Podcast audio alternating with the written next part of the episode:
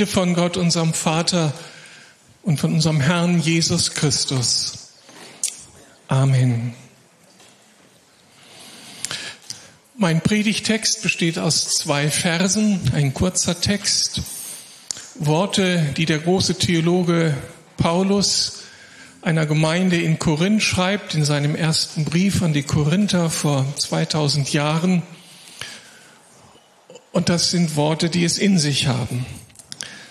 Er schrieb damals, seid wachsam, haltet unbeirrbar am Glauben fest, seid mutig und seid stark. Lasst euch in allem, was ihr tut, von der Liebe bestimmen. Ich möchte noch mal beten.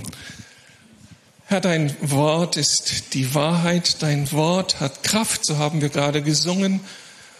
Und ich bitte dich, dass diese simplen Worte jetzt heute Morgen nicht einfach an uns abperlen, sondern dass sie das bewirken, was sie schon damals bewirken sollten. Komm, Heiliger Geist, hilf mir zum Reden, hilf uns allen zum Hören. Amen. Es war schon merkwürdig an diesem Morgen, am 16. Februar dieses Jahres, ich hatte so meine persönliche Zeit mit Gott und las diese beiden Verse. So simple Verse. So selbstverständliche Wahrheiten. Eigentlich wäre ich darüber hinweggegangen und hätte den nächsten interessanten Text gesucht, der so ein bisschen mehr inspirierend gewesen wäre, mit mehr theologischem Tiefgang. Und dann diese Sätze und augenblicklich wusste ich, diese Worte haben Relevanz. Diese Worte sind wichtig für dich. Und diese Worte werden wichtig sein für die Gemeinde Jesu. Du musst dich damit auseinandersetzen. Du wirst darüber predigen. Und dann habe ich einen ganzen Vormittag mit diesen kleinen Text da verbracht. Ich habe in der griechischen Sprache gelesen, habe Kommentare gelesen, den großen Zusammenhang studiert. Herr, was willst du hier sagen? Das war so meine innere Frage und ich war irgendwie beunruhigt. Eine Woche später marschieren die Russen in der Ukraine ein. Und ich wusste, für diese Zeit jetzt ist dieser Text ein wichtiger Text für die Christen, für die Gemeinde Jesu in der Ukraine wie in allen anderen Abteilungen dieser Welt. Der Einmarsch der Russen in der Ukraine, das war das nächste große Schreckensszenario, als ob es nicht schon genug Krisen zu bewältigen gab in den letzten Jahren. Die Finanzkrise, die Klimakrise, die Corona-Krise, wir können es ja schon nicht mehr hören. Und jetzt die nächste Krise, der Ukraine-Krieg, das unendliche Leid für die Menschen und der ganz ungewisse Ausgang. Was gab es da für Schlagzeilen in den ersten Wochen? Jetzt haben wir uns irgendwie daran gewöhnt, wenn nicht da die andere Krise schon wieder im Raum stände, die Energiekrise, die Kältekrise im Winter, wo wir noch gerade in der Dürrekrise dieses Sommers sind und kaum wissen, wie wir nachts gut schlafen können. Krisen über Krisen. Die Konsequenzen aus diesen Krisen wollen uns natürlich nicht schmecken. Für unsere ukrainischen Freunde bedeutet es Zerstörung, Verlust lieber Menschen, Verlust von Hab und Gut und Flucht. Für uns Deutsche sind die Krisen anders. Wir wissen noch nicht, wo das Ganze hinläuft. Günstigstenfalls werden wir etwas frieren im Winter und werden wir uns mehr oder weniger finanziell einschränken müssen. Aber eines wird immer klarer, nach diesen Krisen wird die Welt nicht mehr so sein wie vorher. Unsere vermeintlichen Sicherungssysteme sind alle sehr fragil geworden. Unser gewohntes Leben ist bedroht. Die Unbeschwertheit ist weg. Und die Frage ist, wie können wir leben? Wie können wir überleben in dieser von Krisen geschüttelten Zeit? Menschen reagieren in Krisen ja so ganz unterschiedlich. Die einen verdrängen die Probleme. Das habe ich jetzt versucht im Urlaub zu tun. Keine Nachrichten geschaut, möglichst alles so auf Distanz gehalten, endlich mal wieder in einer konfliktfreien Zone. Dann kommst du aber nach Berlin zurück und alles ist wieder auf dem Tisch. Man kann sich einfach nicht rausziehen. Andere versuchen von den Problemen davonzulaufen. In Corona-Zeiten sind ja einige nach Mittel- oder Südamerika, Paraguay war da so das verheißene Land, ausgewandert. Wir ziehen uns einfach raus. Wo sind das die Alternativen, die lebbar sind, die wünschenswert sind? Verdrängung, sich rausziehen. Man kann auch versuchen, einen dritten Weg zu gehen. Man kann gute Wege der Bewältigung suchen, sich auf Veränderung einstellen, das akzeptieren. Die Welt hat sich verändert, mein Lebenshorizont verändert sich und sich in all diesen Veränderungen neu fokussieren. In diesem Zusammenhang taucht dann immer wieder ein Stichwort auf, wenn man so in die Medienlandschaft hineinschaut. Dieses Stichwort heißt Resilienz. Wir sollen jetzt alle Resilienz entwickeln. Dieser Begriff stammt vom lateinischen resiliere ab und könnte übersetzt werden mit abprallen, zurückspringen. Unter Resilienz wird die Fähigkeit verstanden, an Widerständen nicht zu zerbrechen, sondern sich als widerstandsfähig zu erweisen, mitten in den Krisen. Resiliente Menschen lassen sich nicht unterkriegen, wenn sie sich in dramatischen Situationen befinden, wenn sie Krisen auszuhalten oder persönliche Rückschläge zu verkraften haben. Resilienz zielt letztlich auf das Glück gelingenden Lebens inmitten aller Herausforderungen und Krisen, in den Verwundungen, in den Unvollkommenheiten, die halt unseren Alltag prägen. Und das ist etwas, was wir alle jetzt brauchen. Diese Gesellschaft, die Gemeinde Jesu, du und ich, diese Widerstandsfähigkeit, dieses Stehen mitten in den Herausforderungen. Das ist die große Aufgabe, vor der wir stehen. Und die positive Nachricht ist, die Psychologie sagt uns, selbst wenn man diese Resilienz nicht entwickelt hat, andere haben sie vielleicht entwickelt oder von Geburt an schon so mitbekommen, anders als andere. Aber selbst wer das nicht hat, er kann sie entwickeln. Man kann lernen zu stehen und in den Konflikten Oberwasser zu bewahren. Und aus christlicher Perspektive ergänzen wir, das große Anliegen Gottes, unseres Vaters, ist, uns zu Menschen machen, die genau diese Relienz entwickelt haben. Die stehen mitten im Alltag dieser Welt. Und ich bin dem Lobpreis Team so dankbar, was ihr alles gesungen habt, war alles Vorbereitung auf mein Thema. Ich brauche eigentlich gar nicht mehr predigen, wenn ihr alle die Texte im Kopf habt.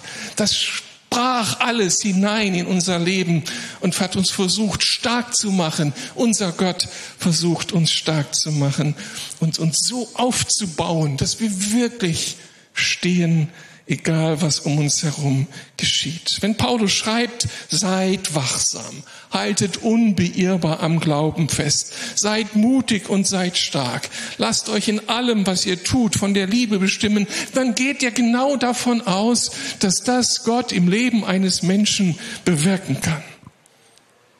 Wir schaffen Krise. Gemeinde Jesu kann Krise, kann Resilienz entwickeln weil wir mit einem unglaublichen Gott und unglaublichen guten Nachrichten und unglaublichen Kräften unterwegs sind, die uns Gott zur Verfügung steht. Die Christen in Korinth damals hatten das wirklich nötig.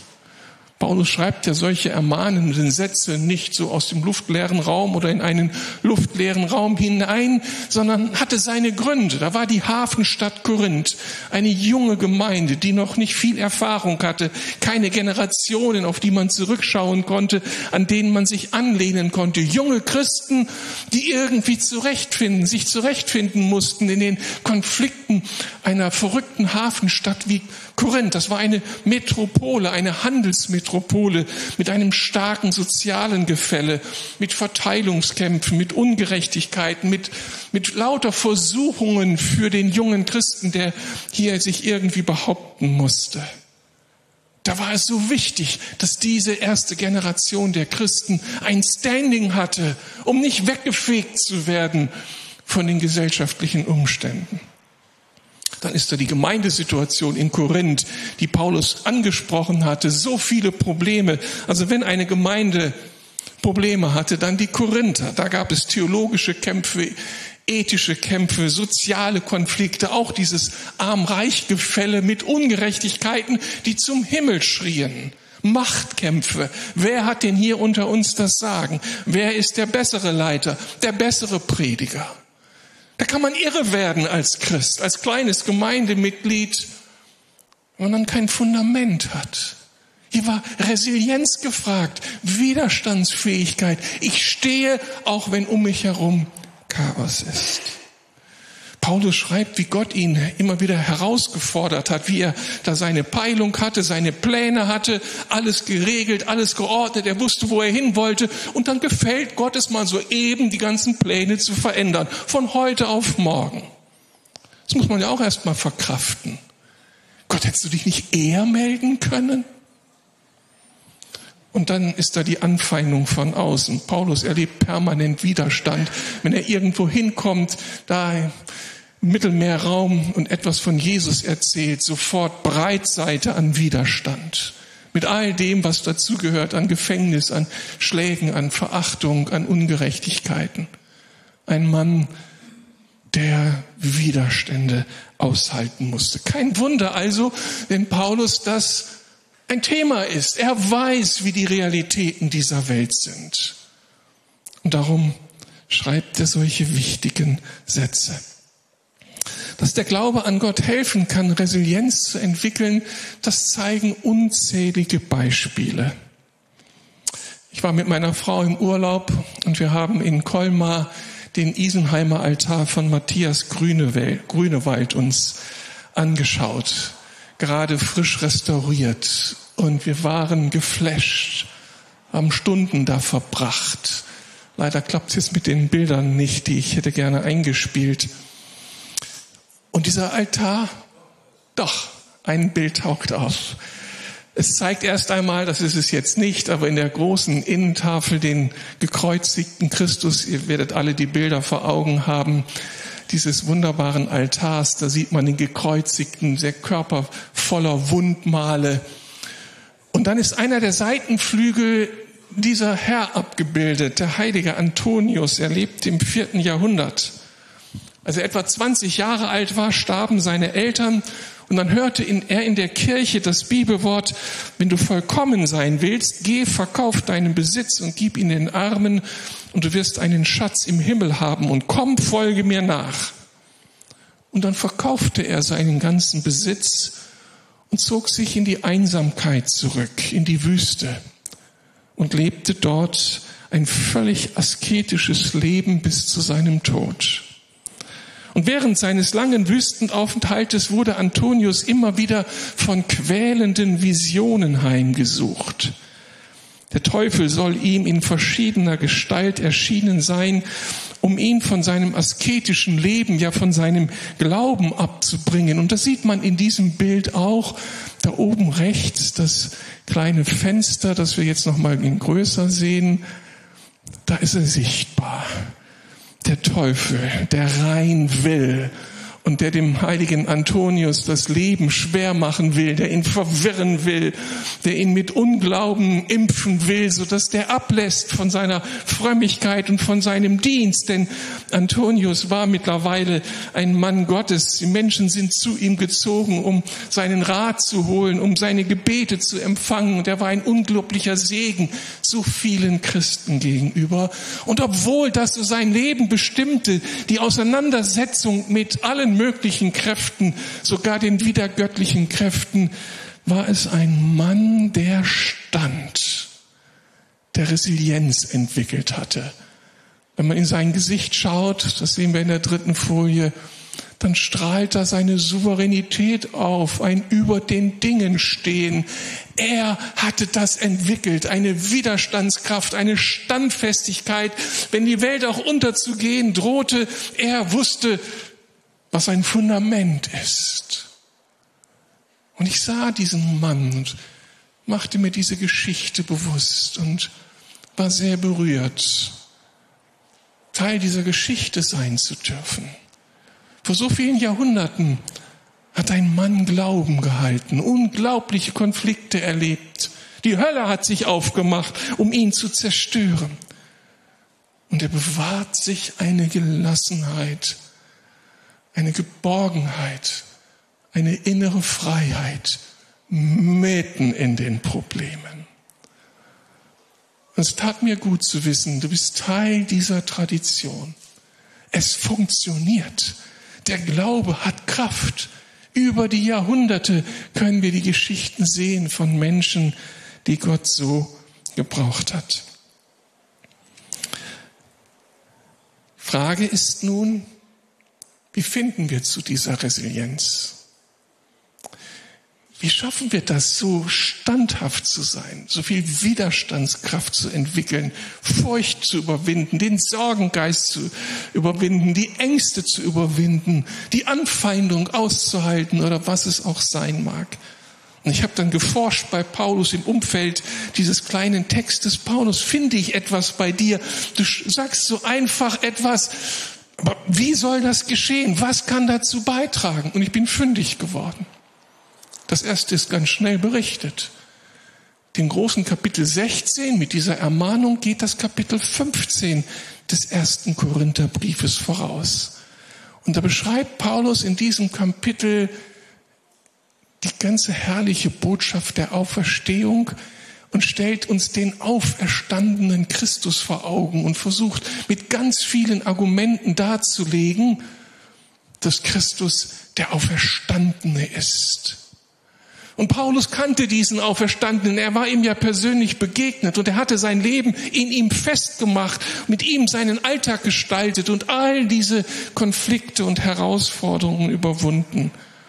Und daraus ziehe ich für mich die Konsequenz, wenn wir Resilienz entwickeln wollen, brauchen wir die Gemeinschaft mit dem auferstandenen Christus. Was war das? Kann das gerade noch jemand mal bestätigen? Wir brauchen die Gemeinschaft mit dem auferstandenen Christus. Das ist der Punkt. Warum das? Weil der auferstandene Christus steht für Leben steht für die Überwindung von Tod, steht für die Chance, dass die Heilungskräfte Gottes uns erreichen. Gott sitzt nicht irgendwo weit weg und dreht Däumchen, sondern Jesus ist auferstanden, er ist präsent in unserem Leben. Haben wir alles gesungen? Und das lässt uns doch Hoffnung machen, haben, mitten in den Konflikten. Da stehen wir als westliche Kirche vor einem kleinen Problem. Wir haben ja ganz verschiedene Bilder von Jesus. Jesus, der, der uns sagt, wie gutes Leben aussehen kann, der uns wichtige Dinge in unser Stammbuch schreiben, schreibt. Jesus dann als der Gekreuzigte, der uns unsere Sünden vergibt, der stellvertretend für uns stirbt. Das ist so ganz im Fokus der westlichen Kirche. Also wir gehören dazu. Und der Aspekt der Auferstehung, den wissen wir natürlich, aber er prägt nicht so unser Denken und unser Lebensgefühl. Das ist viel stärker in der Ostkirche vertreten. Und ich habe hier Nachholbedarf, mit dem Auferstandenen unterwegs zu sein, mir das bewusst zu machen, dass ich mit dem Gott unterwegs bin, der immer Tod überwindet, Krisen überwindet, der mit seinen Kräften in meinem Leben präsent sein will. Dass das funktioniert, wird dadurch deutlich, dass Paulus an einer Stelle sagt, der mit dem Auferstandenen unterwegs ist, ich vermag alles durch den, der mich mächtig macht. Christus. Ist das ein Satz? Ich vermag alles durch den, der mich mächtig macht, Christus. Darf ich dir das so zusprechen? Der auferstandene Christus, der in Paulus lebte, er lebt auch in dir. Und die Wahrheit ist, du vermagst alles durch den, der dich mächtig macht. Christus. Darf das dein Herz erreichen? Darf das dein Denken bestimmen? Darf das tief hineinsinken in deine Persönlichkeit? Ich bin mit dem Auferstandenen unterwegs. Jetzt gleich das mal ab mit den anderen Sätzen, die so Tag ein, Tag aus aus deinem Mund kommen. Klingt das nach, ich vermag alles durch den, der mich mächtig macht, Christus? Oder wie viele Sätze sind voller Selbstzweifel, voller Unzufriedenheit, voller Bitterkeit, voller Enttäuschung? Und sie haben nicht dieses Potenzial, mich aufzubauen, mich stehen zu lassen mitten in den Krisen. Also das ist das Geheimnis, das Leben mit dem Auferstandenen, dass wir, dass wir ihn kennenlernen, dass wir ihn lieben lernen, dass wir die Kraft der Auferstehung neu verstehen lernen. Darum seid wachsam, sei aufmerksam in deinen Lebenskrisen, Bewahre dich vor einem negativen Reden. Bewahre dich vor Menschen, die Einfluss haben auf dein Leben und die dir nicht gut tun, die dich runterziehen die Zweifel sehen, die Misstrauen sehen. Und es ist so einfach heute, die Theologie der Auferstehung in Frage zu stellen. Hält das denn der Geschichte stand, der Wissenschaft ist doch alles Blödsinn.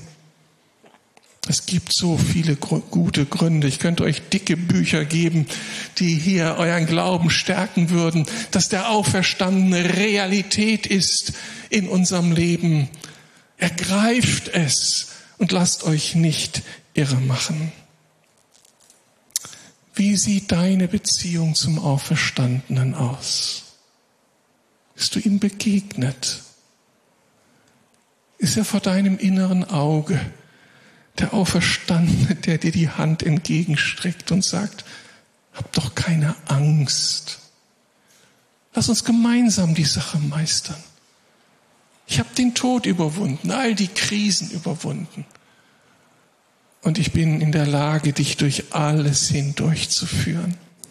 Vertrau mir doch. Komm ganz dicht dran.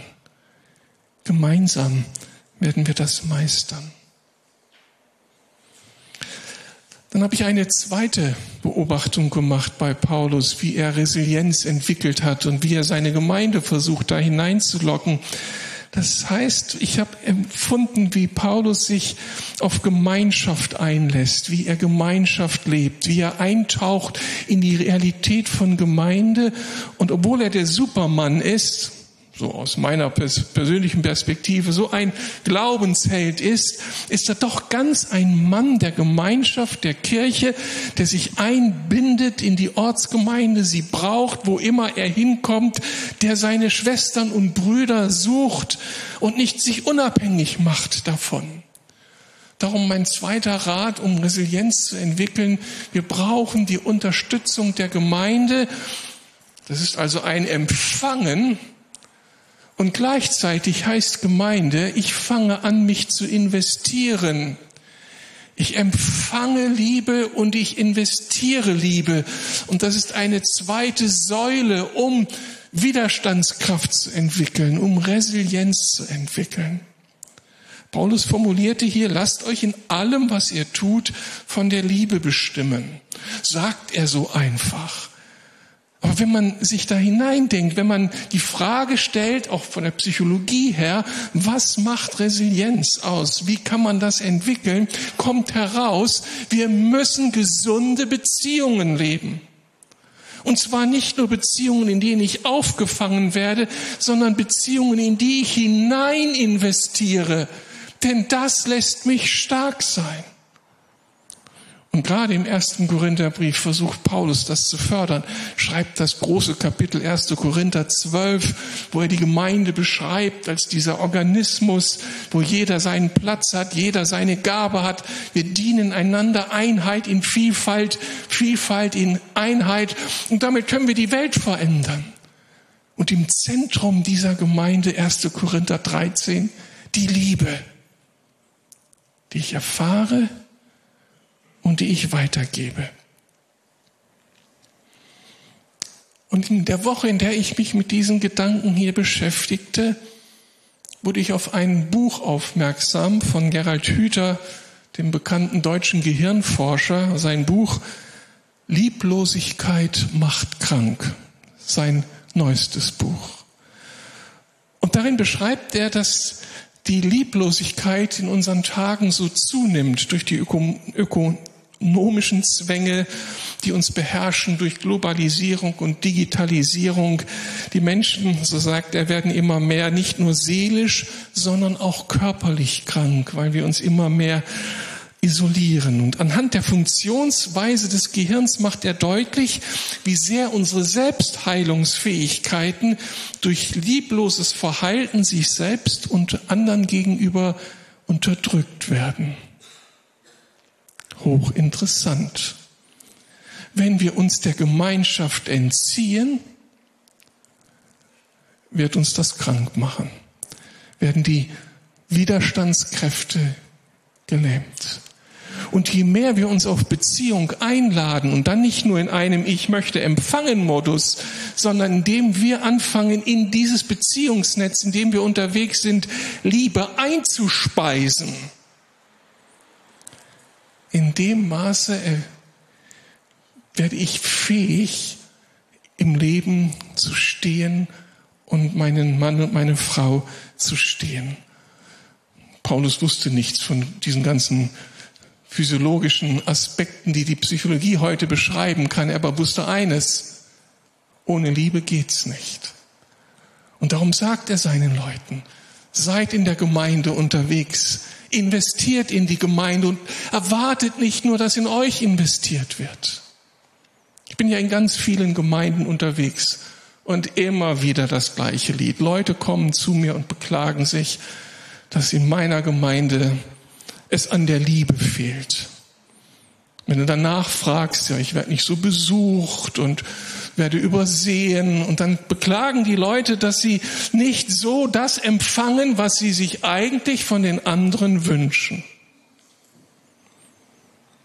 Die Aussage hier ist, viel wichtiger als dass du in der Gemeinde Liebe empfängst, ist, dass du Liebe gibst, dass du Liebe einspeist ins System. Und meistens gibt es dann ja eine Rückmeldung und dann ist es ein Geben und Nehmen. Also wenn du Widerstandskraft entwickeln willst, wenn du im Alltag deine innere Freiheit bewahren möchtest, stehen möchtest, dann warte nicht darauf, dass du gesehen wirst, sondern dann sieh du. Dann lade du doch die Menschen ein und beschenke sie mit Liebe dann greif du zum Telefonhörer und ermutige die anderen. Dann öffne dein Wohnzimmer und sei Gastgeber für ganz viele und beschenke sie mit dem, was du hast. Jetzt haben wir da so einen riesigen kulturellen Überbau.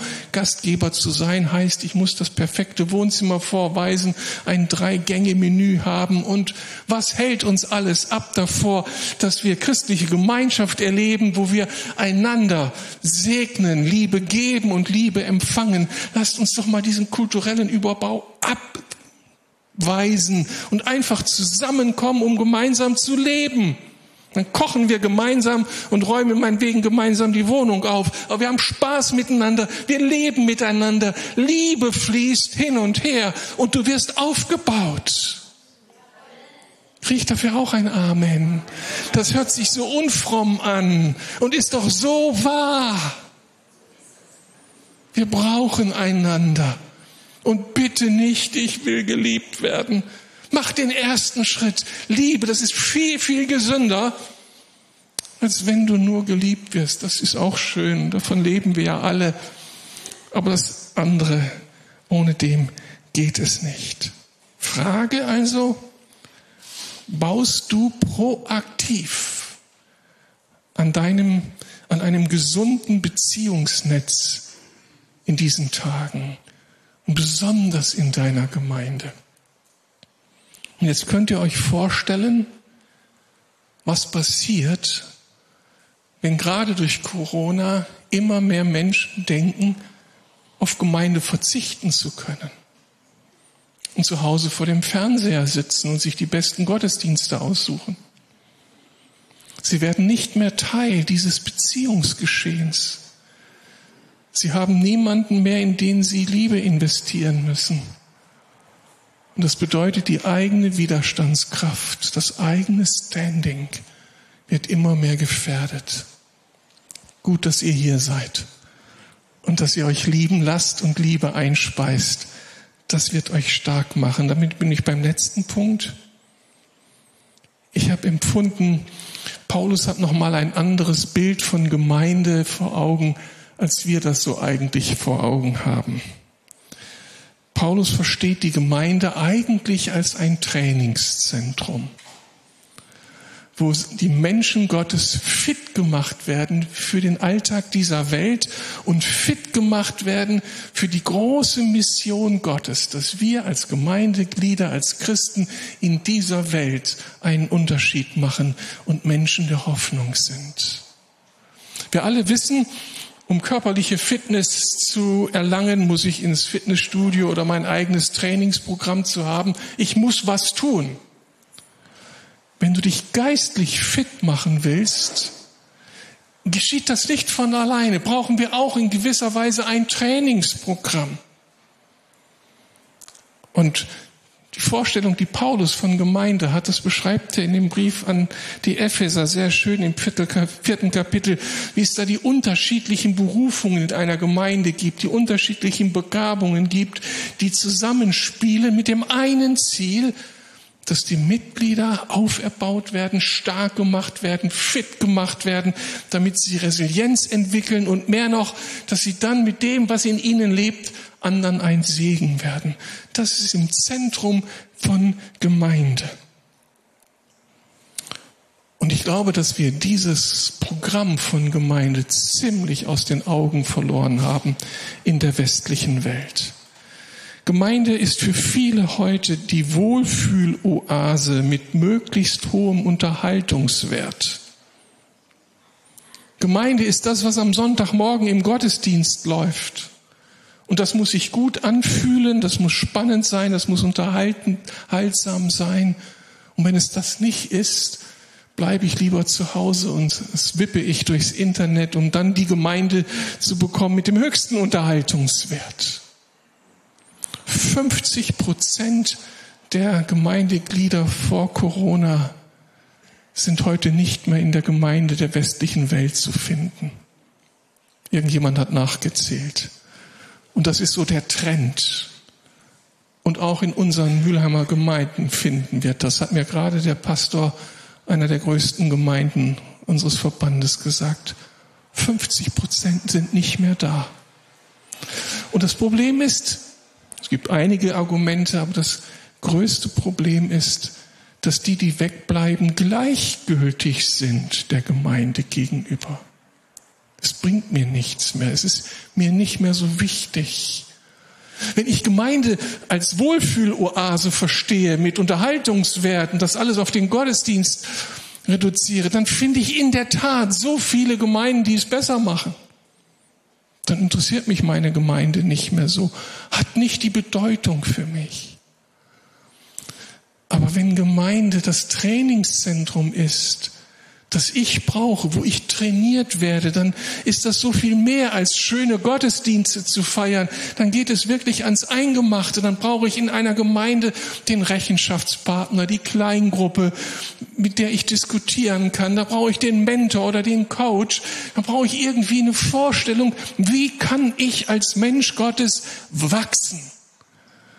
Von einem Kind im Glauben zu einem jungen Mann oder junger Frau im Glauben, zu einem geistlichen Vater, zu einer geistlichen Mutter.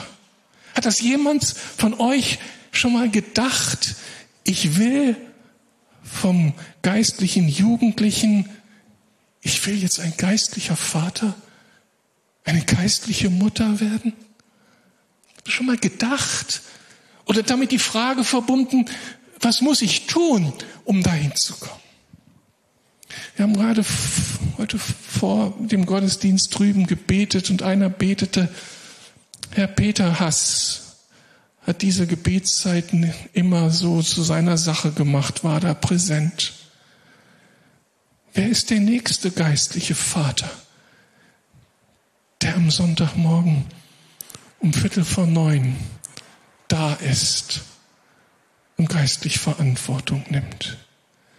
der sich hat trainieren lassen und der nicht nur empfangen will, sondern der Liebe einspeist und der diese große Sehnsucht hat, Herr, bau mich auf, trainiere mich, lass mich wachsen, damit ich nicht nur überlebe in diesen Krisenzeiten, sondern in meine eigentliche Berufung komme, ein Mensch des Segens zu werden für andere. In 1 Timotheus 4, Vers 7 kann Paulus es sogar auf den Punkt bringen. Übe dich darin, Gymnazo heißt es da im Griechischen, den Willen Gottes zu tun. Gymnazo, ihr seht es da vorne, da assoziiert ihr sofort das eingedeutschte Wort Gymnastik. Also, das heißt üben, jeden Tag. Übt euch darin den Willen Gottes zu tun. Der griechische Begriff heißt etwas anders. Übt euch in eurem Leben mit und vor Gott für diese Welt. Übt euch darin. Wer ist dein Mentor? Also ein Mentor ist jemand, der dir im Glauben vorausgeht, mit dem du deine Lebensfragen besprichst. Oder wer ist dein Coach? In welcher Kleingruppe bist du unterwegs? Ist das ein Umfeld, das dich wachsen lässt? Hast du eine Rechenschaftsbeziehung? Ich bin ja mittlerweile Mentor und Coach für viele Gemeinden und für einzelne Persönlichkeiten und sehe, was für ein Unterschied es ausmacht, wenn da jemand fragt und im Gebet unterstützt und Weisheit weitergibt. Wenn du wachsen willst, wie willst du wachsen? Durch wen und wo? Um am Ende die Persönlichkeit zu werden, die Gott sich gedacht hat. Was dürfen wir also erwarten, wenn wir uns auf den Auferstandenen einlassen, wenn wir Gemeinde suchen, da Liebe einspeisen und Liebe empfangen und wenn wir uns trainieren lassen? Noch einmal, was wir erwarten dürfen, ist eine Standhaftigkeit, eine Festigkeit, eine innere Freiheit, trotz aller Widerwärtigkeiten. Auf der anderen Seite, auf der linken Seite des Isenheimer Altars wurde noch eine andere Person dargestellt. Der heilige Sebastian. Er lebte im dritten Jahrhundert in Italien, eine bekannte Persönlichkeit. Er war Offizier der Leibwache von Kaiser Diokletian. Und der Überlieferung zufolge hatte sich Sebastian als Hauptmann der Prätorianergarde am Kaiserhof öffentlich zum Christentum bekannt und notleidenden Christen geholfen. Worauf ihn Diokletian zum Tode verurteilte und von Bogenschützen erschießen ließ. Man sieht, das ist so das Bild von, von dem heiligen Sebastian, durchbohrt von lauter Pfeilen. Damit sollte er umgebracht werden. Im Glauben, er sei tot, ließ man ihn danach liegen aber Sebastian war doch noch nicht tot, wurde von einer frommen Witwe gesund gepflegt. Und nach seiner Genesung kehrte er zu Diokletian zurück und bekannte sich erneut zu seinem Christus. Und daraufhin befahl der Kaiser ihn mit Keulen im Zirkus zu erschlagen. So wurde er zum Märtyrer. Und wieder stand ich vor diesem Bild und war dankbar für die Heiligen, die mir vorausgegangen sind, die so von Christus verändert wurden, die so viel Gnade erlebten, dass sie in diese Freiheit hineinkamen. Dieses Bild ist besonders interessant, weil die Fesseln, mit denen er eigentlich an die Säule angebunden waren, sie sind runtergefallen. Keine Fesseln mehr. Er hat sich eine innere Freiheit bewahrt, mitten in diesen Todeskämpfen, in all diesen Konflikten. Ja, Schmerzen durchbohrt von Pfeilen. Aber ein Mann, wenn ihr in seine Augen schaut, wenn ihr seine Statur ansieht, die Botschaft ist, Christus macht mich zum Überwinder. Ich bin nicht der Bittere, der jetzt gegen den Rest der Welt ansteht. Ich habe mir meine Freiheit bewahrt in Christus. Ich stehe, ich kann nicht anders. Und ich werde von ihm gebraucht. Und die beiden Heiligen sind dann Männer gewesen, die von der Kirche immer wieder gesucht wurden. Gerade der Isenheimer Altar wurde immer wieder aufgesucht, weil man sich an Jesus und an diesen Heiligen orientierte und erwartete, dass Gott das Gleiche im eigenen Leben tut, das Leben, das oft von Krankheit und Not geprägt war. Und wieder stehe ich davor und denke, du bist in der richtigen Truppe unterwegs. Gott steht zu dieser Truppe seit Jahrhunderten. Und er steht auch zu uns, die wir uns heute bewähren müssen. Ich schließe mit einem sehr schönen Zitat, das mich in der gleichen Woche heimholt, in der ich mich mit diesem Text auseinandersetzte. Ein bekannter Kabarettist, Hans-Dieter Hüsch, der aus meiner Heimatstadt Mörs kommt, und er hat diesen Satz geschrieben, ist zum Heulen. Jeder soll es sehen. Und jeder soll nach Hause laufen und sagen, er habe Gottes Kinder gesehen. Und die seien ungebrochen, freundlich und heiter gewesen, wie Antonius, wie Sebastian. Weil die Zukunft Jesus heiße und weil die Liebe alles überwindet und Himmel und Erde eins wären und Leben und Tod sich vermählen und der Mensch ein neuer Mensch werde durch Jesus Christus. Könnt ihr euch vorstellen, dass mich dieser Satz gepackt hat? Der alte Hüsch, der so viele Leute zum Lachen gebracht hat, war in seinem Herzen Christ. Und diese Vorstellung, jeder soll es sehen, der in die Lukasgemeinde kommt. Und er soll nach Hause laufen und sagen, er habe die Lukianer gesehen, Gottes Kinder. Und die seien ungebrochen freundlich und heiter gewesen. Trotz Corona, trotz Ukraine, trotz Frieren im Winter, trotz schmalerem Portemonnaie, einfach weil sie den Christus kennen, den Auferstandenen, der in dir lebt. Seid gesegnet. Amen. Darf ich für euch beten, dass das geschehen möge, dass euch das neu inspirieren möge, ihr euch nach dem Auferstandenen aufbrech, äh, aufmacht, ihn zu finden, neu zu finden, in der Gemeinde, in diesem Beziehungsnetzwerk die Liebe einspeist und euch trainieren lasst. Wollen wir aufstehen dazu? Ich danke dir, lieber Herr, dass dein Wort uns so vorbereitet auf all die Realitäten unseres Alltages. Ich danke dir, dass in 2000 Jahren Kirchengeschichte so viele Männer und Frauen zu finden sind, die in ihrem Leben deutlich machen, es funktioniert. Das, was du verheißt, das tust du auch. Und dass wir das jetzt heute ergreifen dürfen. Jeder von uns hat seine eigenen Baustellen, Ängste, Sorgen um die Zukunft. Aber wir machen uns jetzt fest in dem Bekenntnis des Paulus. Wir vermögen alles durch dich, der du uns mächtig machst. Christus, du Auferstandener. Wir lieben dich. Wir wollen dich. Oder ich kann es nur für mich sagen, ich begehre dich. Möchte dich tiefer erkennen, dir noch mehr vertrauen. Und bitte vergib mir alles Zweifeln, alle negativen Gedanken und Sätze, die nicht dieser Wahrheit gemäß sind. Und ich bitte dich für mich und für uns alle, dass wir uns in der Gemeinde bewegen, als Menschen, die viel Liebe in dieses Beziehungsnetz einspeisen, um dann auch beschenkt zu werden durch die Liebe. Aber lass uns Menschen sein, die weitergeben von dem Schatz, den wir empfangen haben.